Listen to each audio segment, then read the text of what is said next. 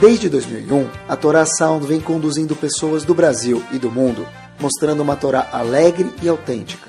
Está cada vez mais fácil ter acesso a este rico conteúdo. Buscando por Caraguila, nosso aplicativo está disponível na App Store e Google Play. Agora é possível também assistir aos nossos Shorim em vídeo pelos sites toraanytime.com e caraguila.com.br. Torá Sound a Torá de sempre, em uma linguagem moderna e simpática, cada vez mais próxima de você.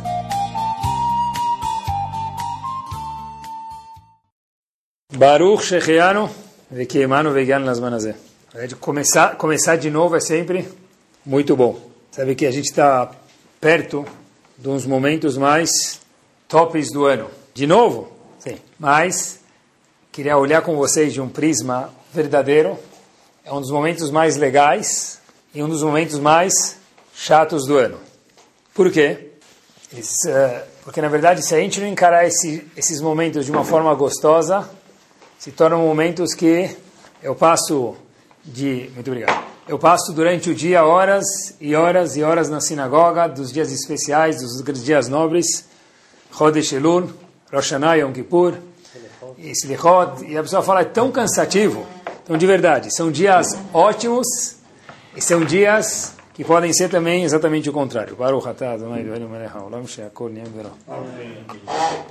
Eles contam que um pai, faz muito tempo, foi morar em outro país e faz tempo que não falava com, com os filhos. Estava ocupado. E aí, depois de mais de uma década, o pai e a mãe decidem vir para a cidade visitar como vão os filhos, deixaram lá alguns filhos morando, eles queriam ver como estão os filhos. Então o pai entra no, no, no voo, já avisa né, o filho que ele está chegando, tal, avisa alguns dias antes.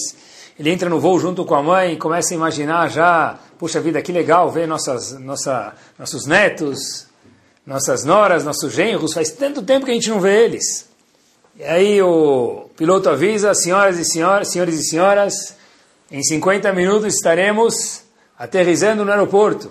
Então já ficam, sabe, eufóricos. Obviamente, quando o avião para, como aquele costume judeu, o pessoal fala, por favor, não levante antes de apagar o cinto. Você vê lá duas pessoas de pé. Era o pai e a mãe já pronto com a sacola, tirando os caques, todo presentinho, chaveirinho que eles trouxeram, bonequinho, carrinho. E aí Chegando na fila da alfândega, os pais estão todos, sabe, puxa vida, é só passar aqui e a gente vai ver nossos filhos. Então, o moço lá da alfândega olha o passaporte e fala, o que, vocês o que os senhores vieram fazer aqui depois de tanto tempo? Então, o pai e a mãe que vieram ver, o, quer dizer, o avô e a avó, né, vieram ver os filhos, os netos, as noras, os genros, fala, como, a gente veio ver nossa família que faz décadas que a gente não vê eles. E aí a mãe até aproveita e fala para o moço, né, como se estivesse muito interessado, o moço do, do Customs lá da alfândega, olha a foto dos meus netos, tal, abu sacana, né? Tá bom. Aí tá abrindo aquela porta lá do desembarque, onde você passa pela alfândega, sai, e os dois, o avô e a avó, procurando, cadê os meus netinhos, minha nora, meus genros? Nada. Não vê ninguém? Eles ficam lá esperando, sai fora, talvez não deu para estacionar, não pode estacionar, tem multa, estaciona muito tempo, não tinha ninguém. Decidiram pegar um Uber ou um táxi, cada um conforme o gosto dele. E aí, estão chegando mais perto, fala, poxa vida, deve ser que eles tiveram alguma coisa e estão esperando a gente embaixo da, da porta de casa. Errada, não tinha absolutamente ninguém. Os pais ficaram preocupados, os avós ficaram preocupados, falaram, talvez aconteceu alguma coisa desagradável que eles não vieram buscar no aeroporto. Vieram receber a gente embaixo de casa, deve ter alguma coisa aqui. Então, os avós batem na porta, era, o voo chegou muito cedo, seis da manhã, batem na porta. E aí, bateram, acendeu uma luzinha. Uh, graças a Deus, eles estão em casa. Parece que está em silêncio, deve estar tudo ok. E aí, o pai da família grita para o pai, quer dizer, para o né, Pro avô dos meninos, aba, aba, pai. Fala, Uf, graças a Deus. Aí o pai e a mãe falam, puxa vida, está frio, né? Ele vai, por favor, vem abrir rápido. Fala, poxa vida, sabe o quê?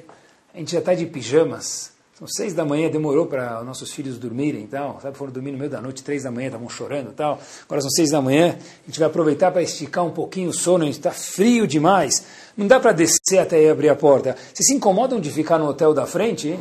E duas, três da tarde, quando a gente acordar, a gente passou a noite em claros, a gente vai receber vocês com carinho. Eu fiquei pensando, quando imaginei esse exemplo, escutei ele também faz tempo já. Não tem herança. No que. Não tem herança. Não, não, não pensei na herança. Mas, vocês estão muito materialistas.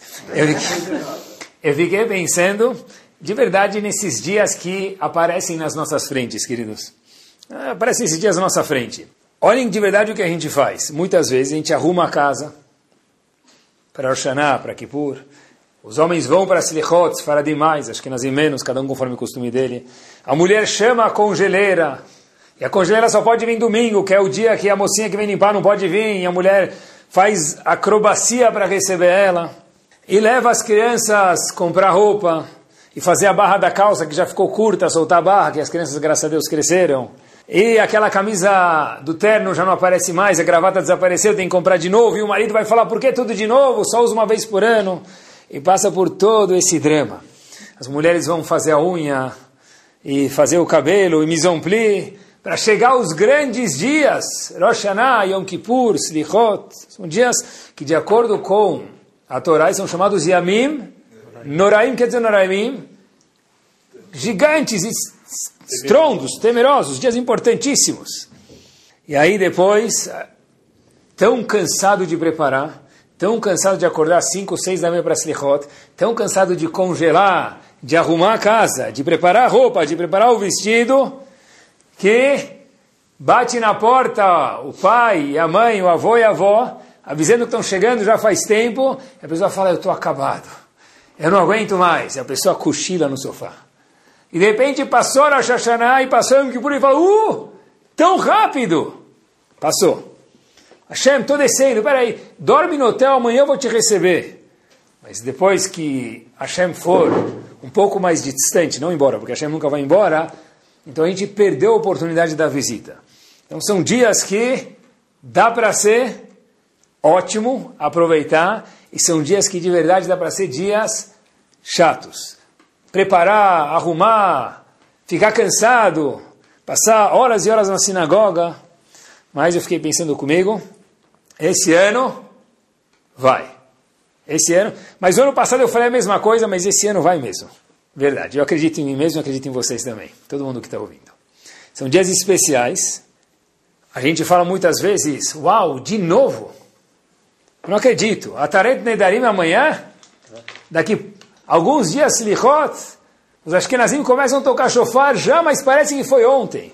Então, todo ano eu digo, cada ano com mais convicção, se passou rápido, agradece ele maiúsculo, que tudo que passa rápido é bom. Eu queria mostrar para vocês e para mim mesmo algo que eu li faz um mês atrás e ficou na minha cabeça e me assim me chacoalhou.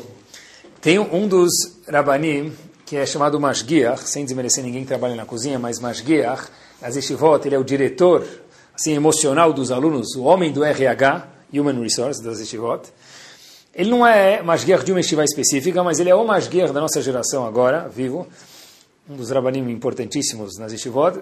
A coisa mais interessante é que ninguém elege uma pessoa como essa, é algo que é given, automático. automático. Ravdon Segal Shlita, no mundo das yeshivot, ele é a pessoa que, muitas vezes, sem desmerecer mais ninguém, que vai se pedir conselho, que os rabanim se aconselham com eles de como se comportar, onde deve sim pressionar, onde não deve pressionar e daí por diante. Qual é o costume desse homem? Li esse ano, me... um homem que está vivo hoje. Qual é o costume, que tem Arichut Yamim. Qual é o costume desse homem quando chega a Chodesh Elul? Até Yom Kippur. Qual é o costume desse homem? Tanit Dibur não é para a gente fazer isso, mas a gente precisa saber que tem pessoas hoje no mundo que se comportam assim. É um homem que tudo que é mundano, que não tem a ver com ajudar pessoas, que não tem a ver com Torá, que não tem a ver com Shiur, ele precisa de alguma coisa, obviamente com o consentimento da esposa ele fez isso, ele escreve, ele não fala. São 40 dias e noites de Ta'anit Dibur. Eu queria... Não, WhatsApp. Ele não tem WhatsApp, tá certo. Se tivesse WhatsApp aí não teria graça. Boa, boa, boa observação. Olha que espetacular. Quando eu vi isso, eu me chacoalhei. Eu falei, uau, tem gente hoje em dia assim. Muitas vezes escutei, ah, quando falavam a palavra Elul nas estivot, estremecia, como se o leão tivesse rugido. Bom, é bom saber isso, mas hoje em dia temos pessoas doces e carinhosas e pessoas com o pé no chão, 100%, vamos chamar assim, nos nossos termos normais, que esses dias chegando, nós nos comportamos de uma forma diferente. Eu sei que muitas pessoas procuram atalhos nesses dias, segurot.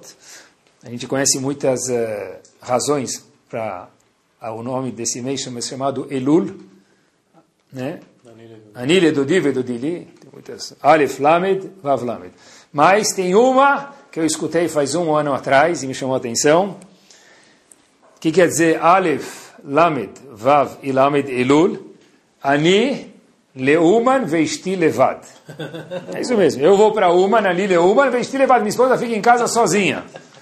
Né? Quem tem esse costume perguntou para o Rav dele, tudo bem, mas eu não acho que é um costume para ser feito normalmente, ainda mais que os Rabanim, não sei se estão muito de acordo com isso, muitos, não ser que a esposa esteja mil por cento, porque senão, né, não é isso que a Hashem espera da gente. Ah, mas meu Rav me deixou, na minha família pode. Então, tudo bem, mas regra geral, a gente precisa de alguma coisa a mais. Não segulot. Junto com a segulot, tem que ter alguma coisa a mais. Fiquei pensando comigo mesmo, por que, que de fato a pessoa não muda? Por que de fato é tão difícil mudar? Se alguém fala, ah, é fácil mudar, mentiroso ou surrealista? Por que de fato é tão difícil o ser humano mudar? Muitas vezes a gente vê alguém e fala, oh, eu não vejo fulano, fulana faz 30 anos. La même chose. Não mudou nada. Só ficou um pouquinho mais largo, um pouquinho menos largo, mas não mudou nada. Por quê? Não porque a pessoa era achar Deus me livre, porque é difícil mudar. E por que é tão difícil mudar? Se a Hashem espera que a gente muda, deve ser que dá. Por que é tão difícil mudar? Em Parashat Vayera, Hashem vai destruir Sdom, a cidade, a famosa cidade de Sdom e Amorá, e Hashem destrói tudo lá, menos um grupo pequenininho. Um grupo muito pequeno, Lot e sua família. Por que eles não são destruídos? Porque eles são VIPs de Hashem. Hashem falou, vou proteger vocês. Mas por que eles são VIPs de Hashem?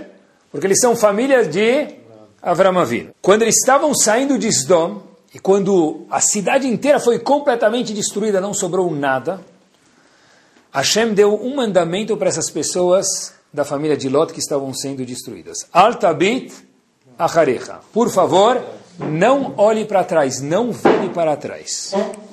Rashi diz, por que, que não pode olhar para trás? Qual o problema de olhar para trás? Diz Rashi sobre esse passuco, já que vocês não têm méritos de serem salvos, porque vocês só estão sendo salvos porque vocês são VIPs de Avram Avinu, famílias de Avram Avinu, então não olha para trás. Porque se você olha para trás, que você tenha mais do que os outros que estão lá, nada. Está sendo salvo no mérito de Avram Avinu. Então não olha para trás, porque teoricamente vocês também deveriam fazer parte daquela destruição. Mas existe aqui, quando se refere a chuva, possivelmente a gente pode falar também, o ingrediente bomba é o seguinte: Hashem fala para a gente muitas vezes, para de olhar para trás. Altabita harecha. Quando estamos falando sobre chuva, muitas vezes a gente olha para trás e fala, poxa vida, eu até quero. Mas como é que eu, que fiz isso tantas vezes, posso ser diferente? Como é que eu, que falei tantas vezes assim, ou agi tantas vezes assim, ou pensei tantas vezes assim, posso ser diferente? A Kadosh Baruch Hu fala para a gente, al tabit acharech. A mesma coisa que ele falou para a família de Lot. Olha, olha para frente, não olha para trás.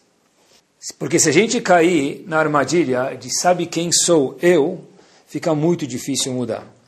Você sabe quantas coisas eu já fiz com tal amigo, tal amiga, ou a sociedade?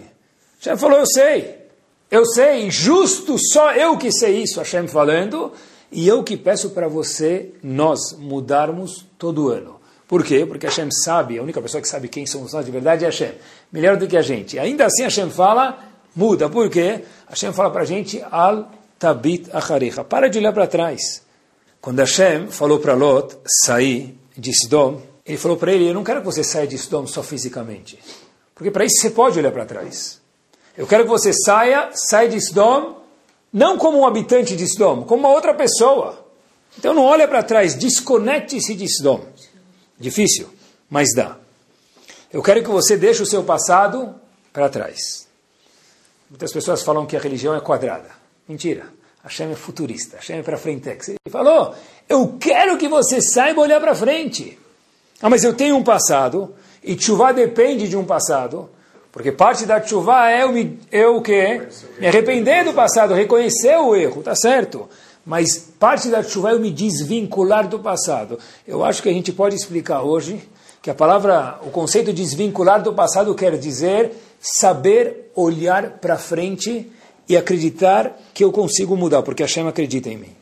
Em Parashat Ekev, bem depois no Sefer Torah, está escrito o seguinte: Ve'ata Israel, que quer dizer Ata com Ain?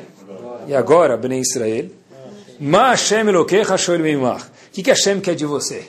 Parece que é pouco, parece que é fácil, né? Que Hashem quer de você? Fichinha, peanuts, um bizer aí. Bom, o Midrash, quando lê esse passuco, fala pra gente Ve'ata, quer dizer Ve'ata com Ain de novo, não você, e agora. Então, vamos repetir o passuco de novo. E agora, povo judeu, Bnei Israel, que, que Hashem quer de você, de nós? O Midrash fala que a palavra ata, agora, é uma linguagem de tshuva. A palavra ata, agora, quer dizer tshuva. O Hafetz Chaim explica o que, que, tem a ver ata com tshuva. Não tem nada a ver. Ata, a palavra agora, quando que isso lembra a pessoa de, do conceito de tshuva? Depois do que a gente falou, o Hafetz Chaim costura isso que a gente está falando, ele fala o seguinte, na verdade, é verdade, ata agora é tshuva. Porque saber olhar o meu agora, saber me desconectar, desvincular do meu passado, não atolar, não ficar preso no passado, isso é chuva. Quando a pessoa vai passear, ele entra na lama, qual é o instinto normal de uma pessoa? O carro começa a afundar na lama, ele fica assustado, que ele faz? Acelera mais. O que acontece? Afunda mais. Aí de repente ele vê a lama na janela do carro, não tem mais como sair, tem que sair pelo teto solar do carro, né? Hashem fala, Habibi, chegou o momento do ano onde Hashem fala, para de acelerar, vai para frente, para de acelerar no mesmo lugar. A palavra atá, diz o Havetz Haim, assim explicando o Midrash, atá quer dizer agora, agora é uma linguagem de chuva, sim, Hashem falou. Até agora, o que, Hashem quer da gente é saber olhar para frente, saber desvincular do passado, saber não ficar atolado no passado. Eu sou, eu fui. Hashem falou, eu sei que você foi, mas eu estou te dando uma chance de ser, não eu fui. A gente fala em Arvit, todos os dias, Veaser Satan milifaneno o Mecharino. Tem algumas explicações sobre isso. A tradução dessas palavras que a gente fala logo antes da Midan Arvit, que Hashem remova o Satan, Satan quer dizer o Yetzerará, ou qualquer outro sinônimo desagradável, Milefaneno, o Mecharino, da nossa frente e de trás de nós. Então, muitos comentaristas perguntam, tirar o Satan da frente de cada um de nós, a gente pede. Mas o que quer dizer tirar ele de trás? Já foi! Hashem tira de trás. Hashem tira o indesejado da minha frente, quer dizer, limpa o caminho, dá para entender, e tira de trás. Quer dizer, de trás já foi? O que quer dizer tira de trás? Talvez hoje a gente pode explicar dessa forma, porque a gente muitas vezes pode estar aqui, mas cada vez pescando lá atrás. A gente pede para Hashem, me ajuda eu conseguir parar de olhar para trás, ver a cera Satan Milefaneno, da frente, nos nossos próximos dias que vão vir com alegria, Bezat Hashem, e tirar do que já foi, para eu não ficar atolado no meu passado, eu conseguir olhar Ve'ata agora. Como Hashem falou para Lot, Al Tabita Harecha. Para de olhar para trás. Pessoal, olha enquanto isso é poderoso. Mas você não aprende dos erros do passado, às vezes? Se for para boa pergunta, posso aprender dos erros do passado? Deve, se eu não me considerar um erro. Eu fiz um erro, já que errar é humano, ok? Eu não sou um erro, mas se porque eu fiz tal coisa no Shabat, então eu sou uma pessoa que não consegue mudar no Shabat. Sou uma pessoa que não consegue fazer Birkat Amazon melhor. Hashem falou para você, Habibi, alta bita não olha para trás, ata agora. Você consegue ir para frente. É um momento que Hashem fala, eu ajudo a pessoa a desconectar-se dos vícios que a pessoa pode e tem, muitas vezes durante a vida. Pessoal, tenta olhar isso como se fosse a primeira vez. Não como a gente já escutou, mas tenta olhar como se fosse fresh. Acabou de nascer. Tá bom? Saiu da maternidade e alguém lhe conta que Rosh Hashanah é o dia do... Não, Rosh Hashanah não é o dia do perdão. Rosh Hashanah é o dia do Julgamento. Como que a Morá escrevia Rosh Hashanah lá no papel, na lousa, quando estava ensinando para a gente Rosh Hashanah Yom, Hadin é o dia do julgamento. Quando a gente escuta a palavra judge, ju, juiz, julgamento, né, dá medo. Então, vou me preparar para o grande dia, big day. A coisa mais normal, Rav Israel Salant pergunta isso dentre outros, mas tenta sentir o drama da pergunta. Não tem uma vez em todos esses dois dias de Rosh Hashanah, no Brasil e Israel são dois dias, vidui, hatano, avino, pachano, Hashem, eu estou ciente que eu errei, eu estou ciente que eu preciso melhorar. Eu não falo nem uma vez isso, nem se fala. Algumas pessoas no toque do shofar fazem vidui em silêncio, de acordo com a Kabbalah sem mencionar nenhuma palavra. Não se fala. Não se estimula ninguém a chorar em Rosh. Mas, meu querido, juiz está na sua frente. Pede salam aleikum, misericórdia. Rahamim. Nada. Por que não? Talvez a resposta seja essa. Porque chuva é agora, é olhar para frente. Se eu começar hoje, no dia do julgamento, onde Hashem me deu um crédito, começar a mencionar as minhas averot, que, que eu estou focando aonde? No meu passado. Já falou, Habibi, você não entendeu nada. Hoje o dia é para você saber, e eu digo, homem ou mulher, que nós conseguimos ir para frente.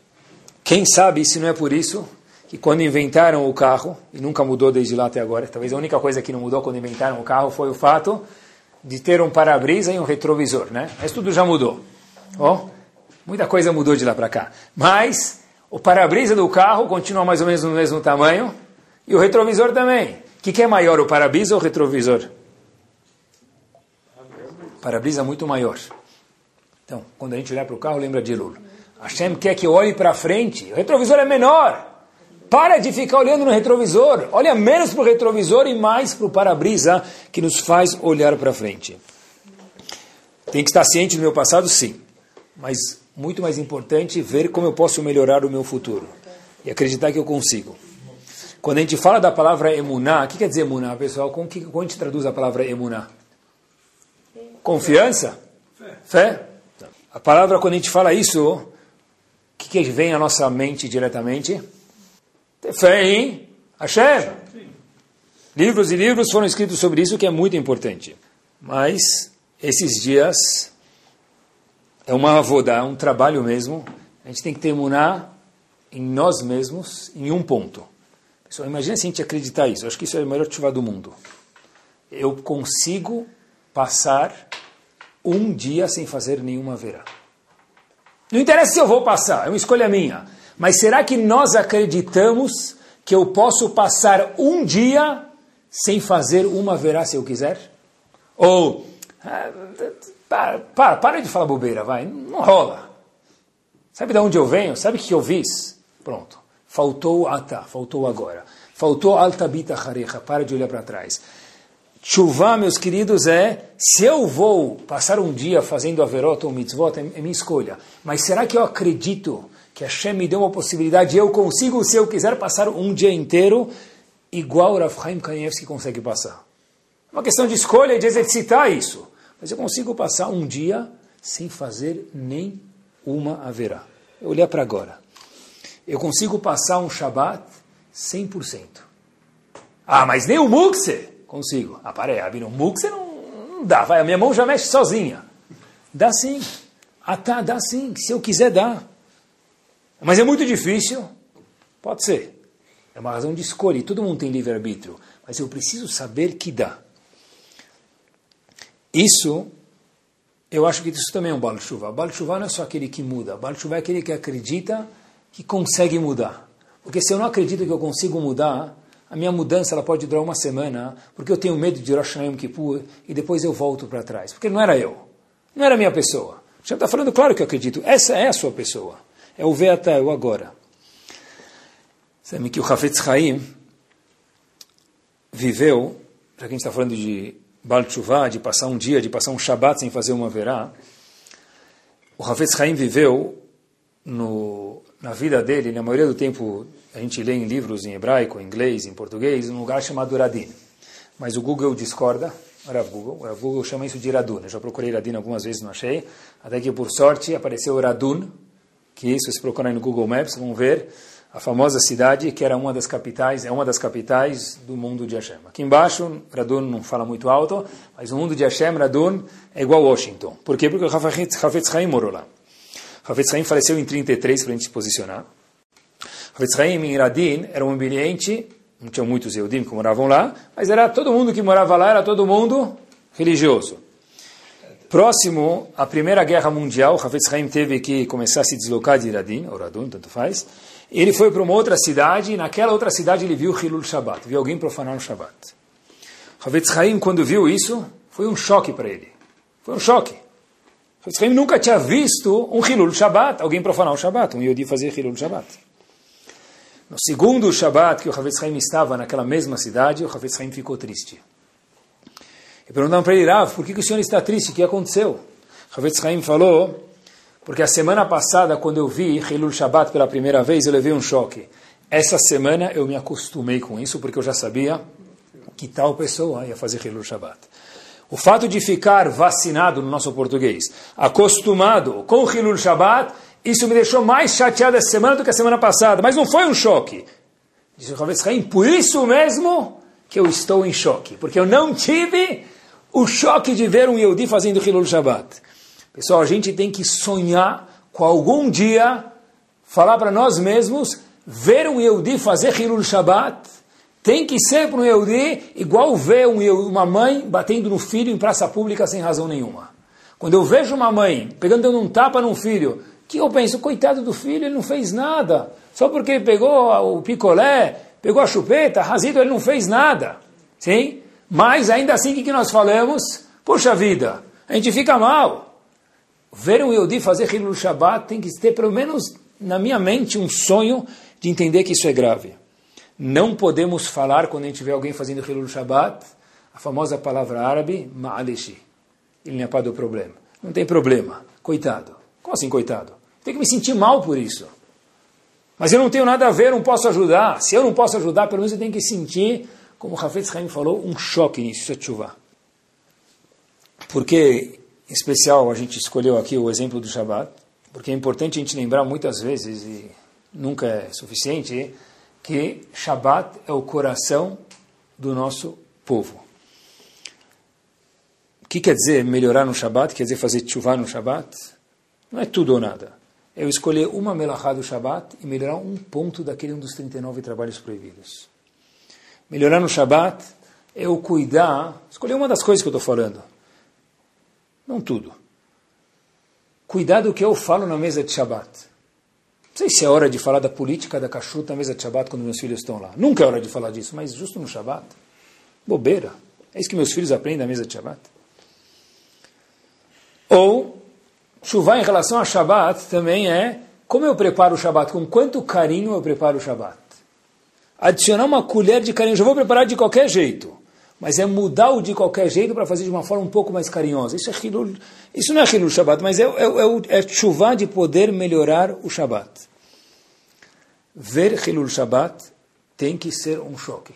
Uma vez eu lembro, eu fui para Porto Alegre, fui da, faz uns alguns anos, talvez cinco, seis anos, e aí eu estava dando show num local, aí uma das pessoas que me convidou falou, olha, Rabino, você está vendo essa rua atrás que dá para ver pela janela? Eu falei, sim. Falou, esse bairro aqui e tal? Eu falei, sim. Falou, olha, aqui, há uma geração atrás, não havia Hilul Shabbat. Fiquei com vontade de falar para ele, olha, tinha algum judeu aqui? Porto Alegre, meu querido. Ele falou, não estou brincando.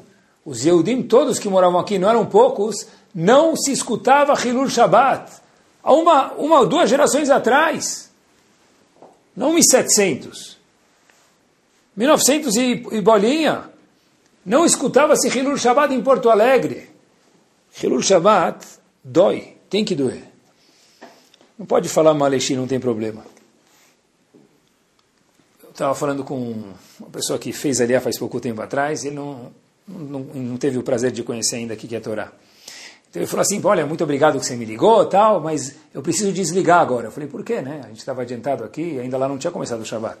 Então no Brasil estava bem adiantado e lá não tinha começado o Shabbat. Eu falei, olha, por que você precisa desligar? Ele falou, Rabino, você sabe, né?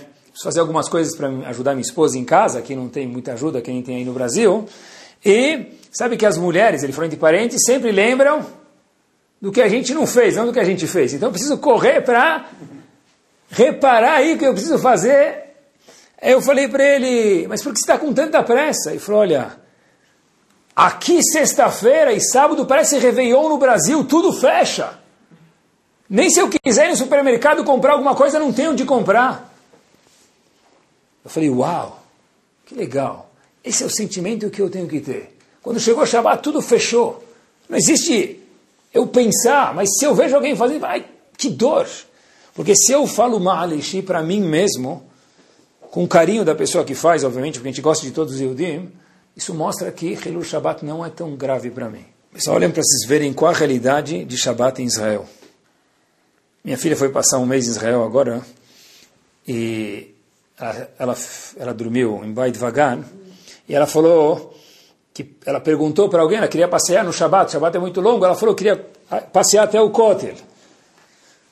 E uma moça falou, ela me contou isso tudo mundo ser Shabat, ainda bem, né? Uma moça falou que o Kotel é muito longe, mas eu falei, Aba, tipo, o Kotel não deve ser tão longe. Para eles, tem uma senhora de idade, longe para eles é 20 minutos, eu gosto de andar, não me atrapalha nada.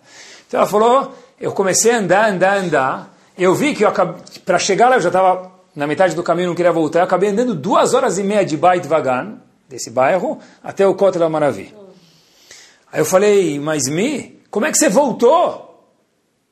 Como é que você volta 10 da noite em Motzei Shabbat? Falou, ah, você não sabe? Falei, não, não sei, mas vou aprender agora, me conta. Tudo isso Motzei Shabbat ela me contando, né? Sem salva. Ela falou, olha, os ônibus, sábado à noite em Israel, não tem ninguém que anda com dinheiro, nem com, com um Rabkab lá, aquele passe livre lá. Então o que eles fazem? Você pega o ônibus e eles confiam que no dia seguinte você vai pagar duas passagens quando você usar no domingo. Você vai pagar de sábado à noite, que você usou de graça, você não tinha o cartão, e domingo. É, a realidade de Bnei Israel é o quê? Não tem, não dá para cobrar sábado à noite, então paga duas vezes domingo. Essa é a realidade de Bnei Israel, Shabbat. Eu vi uma história que me marcou, já que a gente está falando de Shabbat e Tshuva, e está muito relacionado, e todo mundo pode melhorar alguma coisa no Shabbat. A história que se passou é verdadeira no Moshav, que é Shomer Shabbat, em Israel. Na porta do Moshav estão fazendo obras, não para o Moshav, para a prefeitura local. E as pessoas do Moshe falaram, olha, nós somos Shomer Shabbat, está muito barulho aqui, está atrapalhando o ambiente, por favor, você pode fazer gentileza, falar para os moços da obra lá, deixar isso aqui para domingo. E eles falaram, olha, não dá, não dá, não dá. Falaram, por favor, deixa para domingo, domingo é dia normal, lá pula Shabbat. Falaram, olha, a gente só vai mudar o nosso trabalho de hoje, Shabbat, para domingo, se o Big Boss liberar. liberar. Tá bom. De repente, nesse Moshav, um dos habitantes do Moshav, o nome dele era, é, é, era né, faleceu, Moshe, pessoa muito, assim, não falava muito, não era muito faladora, muito introvertida, ele se aproxima ele fala para o moço lá do, como fala, do, das, das obras, fala, Habibi, vocês estão procurando uma ordem do Big Boss? Aqui está. Então, os israelenses lá trabalhando na prefeitura, falando de um senhorzinho, baixinho, bem de idade, Big Boss, o que você tem de Big Boss? Ele levanta a manga dele, meus queridos, mostra os números que estavam na mão dele da Segunda Guerra. Falou, olha, meu querido, desde que tatuaram esses números, eu lembro onde eu vou, e todo mundo que olha para minha mão lembra quem sou eu, e eu lembro quem sou eu aonde eu estiver. E o meu Big Boss e nós nos esforçamos, mesmo em situações extremas, de não trabalhar na Segunda Guerra Mundial dentro do que estava do nosso alcance. Será que você pode, disse ele, para os homens da prefeitura, parar de trabalhar na frente do nosso mochavo no Shabat? Ficou um silêncio e o capitão lá da turma das obras falou: Puxa vida, isso é suficiente, Big Boss, para mim, para parar o trabalho. Shabat é um dia que o nosso Big Boss fala para a gente, querido, não é um dia de perguntar quanto está o dólar e quanto fechou a bolsa. É um dia no ano, na semana, que é o que mais cutuca para perguntar, que a gente tem que tentar no CNIS, na sinagoga, mudar o assunto um pouquinho. Eu posso mudar. Ah, tá. Alta bitacharecha, não olha para trás. Eu consigo mudar.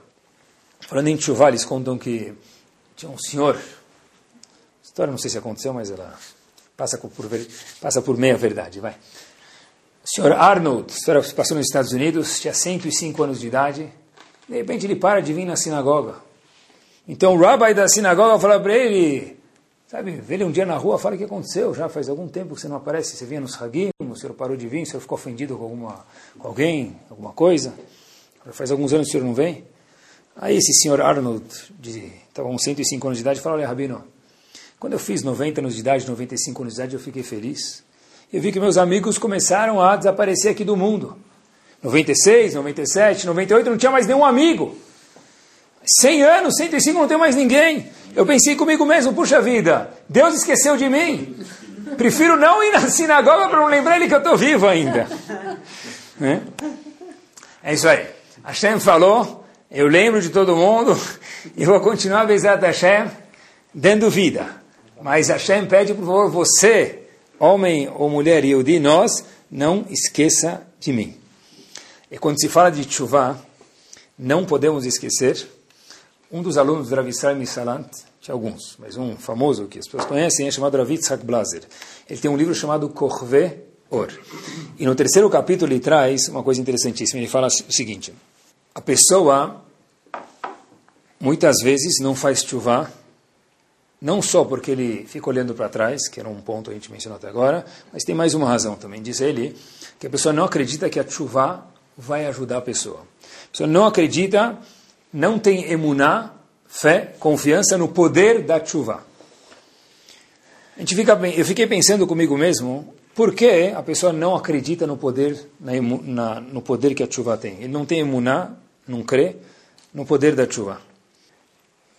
Apesar que, por um lado, a pessoa sabe que legal que ele fica preocupado das averot, é importante, porque a pessoa é uma pessoa consciente, mas por que a pessoa não acredita no poder da chuva? Eu acho que a, eu acho que a razão, uma das razões com certeza é essa. Nós olhamos para Hashem muitas vezes, olha como ele é bravo. Porque que música a gente canta em Yom Kippur muitas vezes? Sekila serefa herek vehenek. A gente menciona cantando as quatro mitot bedin. Quando alguém faz uma verá, depende da verá, tem quatro pecados, tem quatro formas, né? Da pessoa, barmenan, embora desse mundo, que o bedin pune a pessoa. Ah, mas a gente canta isso e a gente muitas vezes esquece, vou provar vocês, que a gente também fala muitas vezes, esse é o tom de Rosh Hashanah, Selichot e Yom Kippur, Kel, Rahom, Vechanun. A gente fala algumas vezes que Hashem é piedoso, mas de alguma forma ou outra, Sekilá, Serefá, Ereg, Vehenek, o Makam cola mais na gente. A música cola mais na gente. Como a gente sabe disso? Simples. Faz um teatrinho em casa. Pensa você consigo mesmo no chuveiro. Se você quer imitar Hashem numa aula de Torá, você quer dar um shiur, você quer falar um Dvar Torá na sua casa, e Hashem veio e disse, com que tom de voz você vai usar? Boa noite, Moshe Rabbeinu. Porque a gente acredita de verdade que Moshe é Boa noite, Moshe Rabbeinu. Ninguém fala, ou difícil escutar alguém que fala Boa noite, Moshe Rabbeinu. Como vai, meu querido? Porque a mensagem que a gente tem muitas vezes, infelizmente, de Hashem é que Hashem é aquele que castiga. Hashem castiga? Claro que castiga, porque no mundo tem causa e consequência.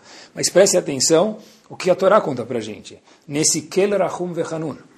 Quando uma pessoa faz uma verá e os filhos continuam com esse comportamento, os filhos carregam a verá do pai por quatro gerações, está escrito.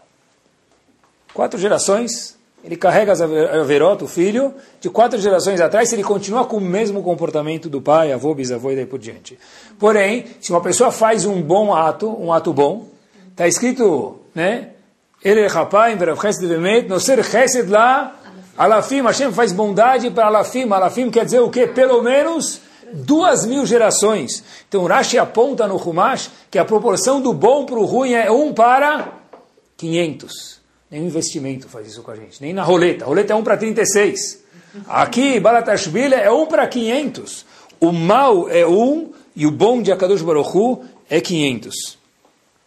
São dias que a gente tem que pintar na nossa mente, meus queridos, isso é parte da chuva, mesmo que a gente talvez nunca tenha pensado sobre isso.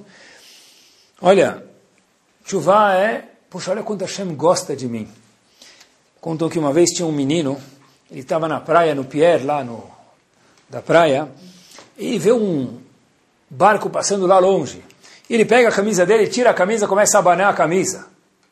Então, faz isso 5, 10, 11, 12 minutos. As pessoas da praia olhando ele falam, Habibi, meu, o que, que você tem aí na, na, na cabeça? Tem, algum, tem miolo aí? Mas por quê? Você está abanando para o barco que está lá longe, ele não consegue nem te ver. E se ele te ver, ele não vai se aproximar da costa aqui. Começaram a zombar desse menino. E ficou abanando 10, 20, 30, não cansou. Depois de uma hora, ele vê que o barco começa a se aproximar dele. Está chegando perto dele, começa a buzinar o cruzeiro. Então todo mundo começa a se juntar perto dele e falar: meu querido, a gente está com vergonha dos comentários que a gente fez, mas a gente tem uma pergunta para você. Como que você sabia que o barco ia se dirigir para você? Nenhum barco até hoje veio até aqui, como que você não cansou de ficar banando? Pessoal, olhem que bomba. O menino respondeu: Sabe como eu sei que o barco ia vir para cá? Porque o capitão é o meu pai. Se o capitão é meu pai, na hora que ele enxergar que eu estou abanando o pano, ele vai vir. Esses dias de chuva, nós temos que acreditar, a gente não pensa muitas vezes, infelizmente, sobre isso, é o capitão do barco é meu pai. Se a gente fizesse tefilot, pessoal, para Hashem, não como Hashem, como se fosse meu pai. Se a gente fizesse kel rachum vechanum slichot para Hashem, cumprisse, cuidasse do Shabbat, ou qualquer coisa que a gente escolher, como se fosse para o meu pai com carinho, isso é chuva. E o terceiro e último ponto que eu acho que é indispensável para chuva da pessoa, que são dias preciosos, é quem está incluso nesse poder de chuva? Quem faz parte desse grupo de chuva? A gente desconhece, eu acho. Pesquisei para eu aprender. É o seguinte: qualquer pessoa pode fazer chuva ou tem um limite? Não sei, mas o que a gente sabe a gente pode compartilhar. A Gemara conta para a gente, no Tratado de Sanedrin, na página 96b, antes da destruição do Betamigdash, tem um nome chamado Nevuzadran. Esse homem matou 94 mil, a Gemara traz esse número redondo, Yehudim, na época da destruição do Betamigdash. Depois que ele matou 94 mil pessoas, hoje em dia não existe mais a expressão, mas da velha guarda o pessoal lembra, caiu a ficha, e ele acordou, falou, puxa vida, algum dia eu vou ser julgado por isso.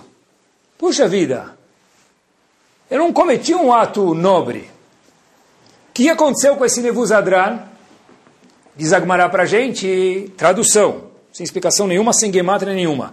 It Gayer, ele se converteu. Diz Agmará, Tanu Rabanan, prestem atenção. Nevuzadran Ger Tzedek Haya. A Gemara testa sobre ele, a Shema testa. Nevuzadran era um Ger 100%, e conta a Gemara quem saiu dele depois. Agora presta atenção, que tipo de homem está falando? Um homem que matou 94 mil pessoas. Se um homem desse, que matou 94 mil pessoas, fez chuva e Hashem atestou Ger Tzedek Haya, pessoal, nós estamos muito bem se a gente usar a vitamina T de chuva. E we are all in. Não tem ninguém excluído. Eu não posso, Hashem não gosta de mim. Os queridos, estamos longe dele. Queria nessa fase final ver algumas coisas práticas que a gente pode melhorar juntos aqui. Poucos minutinhos sobre o que dá para fazer na prática. O que é chuva? Quais são os passos da chuva? O Rambam traz para a gente. A pessoa primeiro precisa abandonar a verá, não fazer mais, né? e receber sobre si de não refazer ela no futuro. O terceiro passo da chuva, porque não adianta a gente ficar falando de chuva se a gente não sabe o que é chuva. O terceiro passo de chuva é eu estou verbalizando que eu estou arrependido do que eu fiz para Kadosh Baruchu e eu estou pronto a agora manter firme o meu minha escolha. Agora, Preciso verbalizar isso para Hashem. Por isso que tem o vidui, para que a gente verbalize. Mas eu não preciso verbalizar somente no vidui, eu posso verbalizar no carro, quando estiver escutando um shiur. Posso verbalizar quando estiver na fila do banco, ou posso verbalizar quando estiver na fila do supermercado. Hashem, estou arrependido de tal coisa. Que tipo de averot, pessoal, a gente tem que se concentrar? Para Israel Salam traz as averot que são mais fáceis para a pessoa se desvincular delas. Ah, não, eu estou agora querendo fazer a revolução. Ponto, deixa para o ano que vem. Para esse ano, eu preciso me concentrar e me desvincular das averot que são mais difíceis, mais fáceis para mim. O que é mais fácil de me desvincular. E se eu quiser melhorar, procurar as mitzvot que é mais fácil para mim melhorar. Olha que espetacular. Estive pensando em alguns exemplos. Pessoal, escolhe uma brachá, uma só. Não todas, uma só brachá, sheakol, mesonot, a brachá que for. E pensar, falar as palavras dessa brachá. Escolhi só Borei Periaetz, a brachá que for.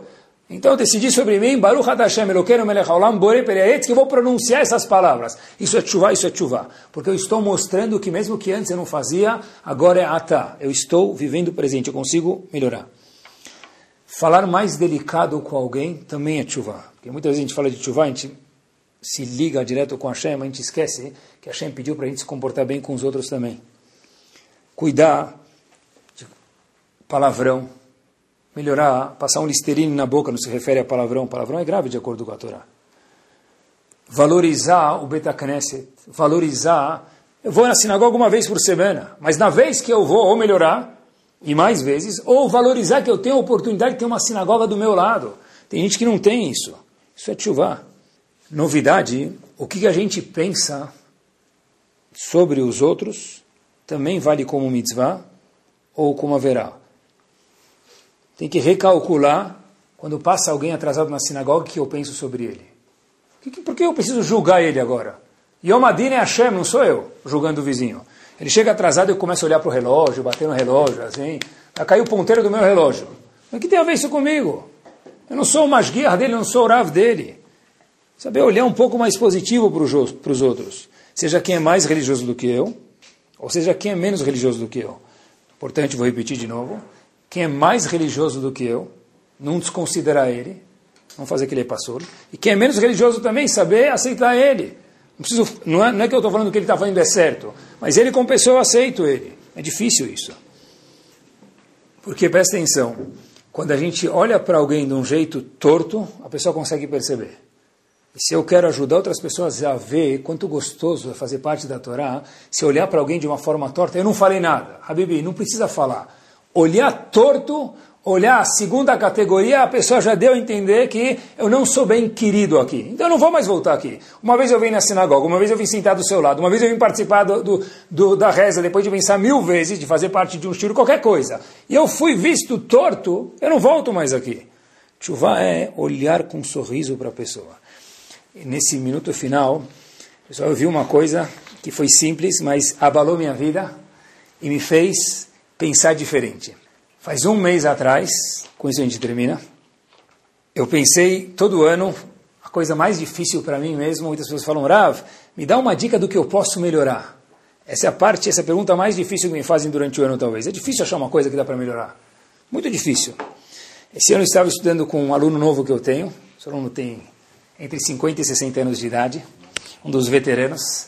Estou com ele semanalmente alguém que eu gosto muito, conheci faz pouco tempo. E era a primeira vez, eu falei, me conta um pouco a tua história para mim saber quem é você, para a gente poder estudar, eu te entender e te conhecer um pouco melhor. Essa pessoa de repente falará, ah, desculpa que eu vou atender o telefone um minutinho. Falei, claro, atende, é melhor você atender o telefone do que ficar uma hora pensando no telefone. Ele atendeu, ele atendeu o telefone, parecia que ele estava falando, pessoal, com um cubo de açúcar. Tão doce, tão querido, tão gostoso. Eu falei para ele, Rafi, se eu ficar curioso não vou falar o sobrenome, Rafi, com quem você estava falando? O teu sócio? Foi pedir empréstimo no banco? Com quem você está falando tão doce, meu querido? Ele falou, como assim, Rav? Eu estava falando com minha filha. Minha filha me ligou, ela está viajando, então eu não queria deixar ela preocupada, eu queria saber se está tudo bem com ela. Eu atendi falando com minha filha. Falei, como? Sim, minha filha. Falei, muito obrigado pela lição. No dia seguinte eu escrevi para ele, querido, eu vim te ensinar, mas você me ensinou muito mais do que eu te ensinei. Porque eu aprendi que chuvá também é ser mais gentil com os outros. Isso é chuvá. Pessoas que estão à nossa volta, pessoas que estão do meu lado. O que quer dizer ser mais gentil? Pessoal, é só pensar. Uma pessoa gentil, como ela se comporta? Quando alguém me liga, como eu atendo uma ligação? Eu vou dar carona, ele me pediu carona. Posso pegar carona? Se eu respondo tudo bem, tchau, depois eu te ligo, é um jeito. Se eu respondo para a pessoa com muito prazer, te ligo em cinco minutos, é outro jeito. Um foi gentil, o outro foi grosso. Os dois fizeram mitzvah, mas um fez chuvá, um melhor, outro não. Quando um shaliach vem me pedir dinheiro, e eu já ajudo, como eu respondo para ele? Com que cara de limonada eu olho para ele? Pessoal, tenta imaginar, os shlichim vão sempre para as mesmas 73 pessoas. Imagina a vergonha que eles passam para chegar até lá. Quanta unha já roeram, quanto incômodo é pedir dinheiro. Eu já vou ajudar. Em vez de falar, olha, liga para o meu gabai, fala com não sei quem, fala, querido, eu estou ocupado, fala com o meu gabai, se precisar de qualquer coisa eu posso te ajudar depois. Ou fala para a pessoa, por favor, com muito prazer, poxa, conta, me ajuda, deixa eu te compartilhar com vocês que eu posso te dar. Obrigado por me dar a oportunidade de te ajudar a tua, instituição. Isso é ser gentil, isso é chuva. Quando alguém vem falar oi para a gente, pessoal, como a gente fala? Aquele oi parece um baby wipes usado ou um baby wipes perfumado? É isso aí. Isso é chuva. Eu pensei que chuva era só ir no mikve todo dia. Como nós cumprimentamos o guardador de carro flanelinha quando eu vou no estádio do, do, do Itaquerão ver o jogo do Corinthians. Isso também é chuva. Como eu falo com. Como eu falo. Vai de metrô. Como eu falo com o porteiro de manhã no prédio. Ah, mas o porteiro, pessoal, não é só para o porteiro, também é para o porteiro, mas é porque eu estou me transformando numa pessoa gentil. Meu filho veio me pedir lição de casa. Pensei muito sobre os exemplos, queridos. Meu filho veio me pedir lição de, ajuda na lição de casa. Tá, senta aí, vai. Isso é um jeito. O pai ou a mãe gentil falam, claro, mas eu vou primeiro tomar banho, daqui meia hora eu vou te ajudar. Não precisa ser agora, mas é com um sorriso, é com carinho. Até lá ele já vai se virar, pode ser. Mas é com carinho. Pessoal, é se questionar como uma pessoa gentil se comporta. Um amigo vem conversar comigo e fala, preciso te pedir um conselho. O que, que eu faço? Hoje eu estou ocupado, me liga semana que vem. Isso é um jeito. O outro jeito é falar como com ele, queridos?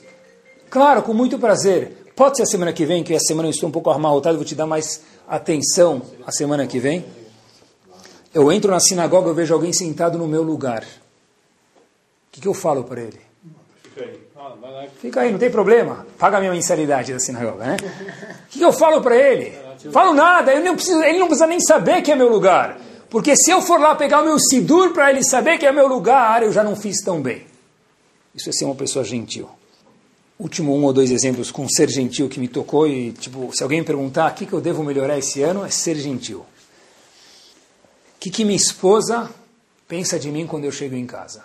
É um marido gentil que está entrando em casa ou não? O que, que meu marido pensa de mim quando eu entro em casa? É uma esposa gentil ou é aquela, aquela moça, me permitam a expressão, não vou falar trapo nem bruxa, que está chegando em casa. Falta só a vassoura. Ou meu marido é aquele cara chato que também vem aí para desatolar as mágoas aqui dentro. Não compartilhar as mágoas, porque isso faz parte do casamento, mas ele é rude comigo. Ser gentil. Outro dia eu cheguei em casa e meus filhos falaram para mim, Aba, puxa vida, demorou, mas graças a Deus você comprou um celular novo. Aí eu falei, sério? Eu falei, é, o teu celular está novo. O que aconteceu? Passei na rua, estava com dois minutinhos, vi um camelô, pedi para ele trocar, meus queridos, a capinha do celular e a película. Com 30 reais, meus filhos acharam que era um celular novo. Eu pensei comigo mesmo, e com isso a gente termina. Se nós quisermos mudar este ano, às vezes mudando minha película, mudando minha capinha, os outros vão falar: Uau, é um celular novo. Porque através de mudar as minhas atitudes, eu acabo virando uma pessoa nova. Que Bezat Hashem, a gente possa lembrar que chuva é até agora. Acreditar no poder da chuva, acreditar que todo mundo está incluso no poder da chuva e lembrar que ser gentil também faz parte de ser uma pessoa que fez chuva. Que Bezat Hashem, a gente possa ser gentil com os outros, ser gentil com a Kadosh Baruch Hu, e que Bezat Hashem, a Kadosh Baruch Hu, traga luz, um sorriso grande para toda a nossa comunidade. Amém. Torá Sound, desde 2001, aproximando a Torá dos Yehudim e de você.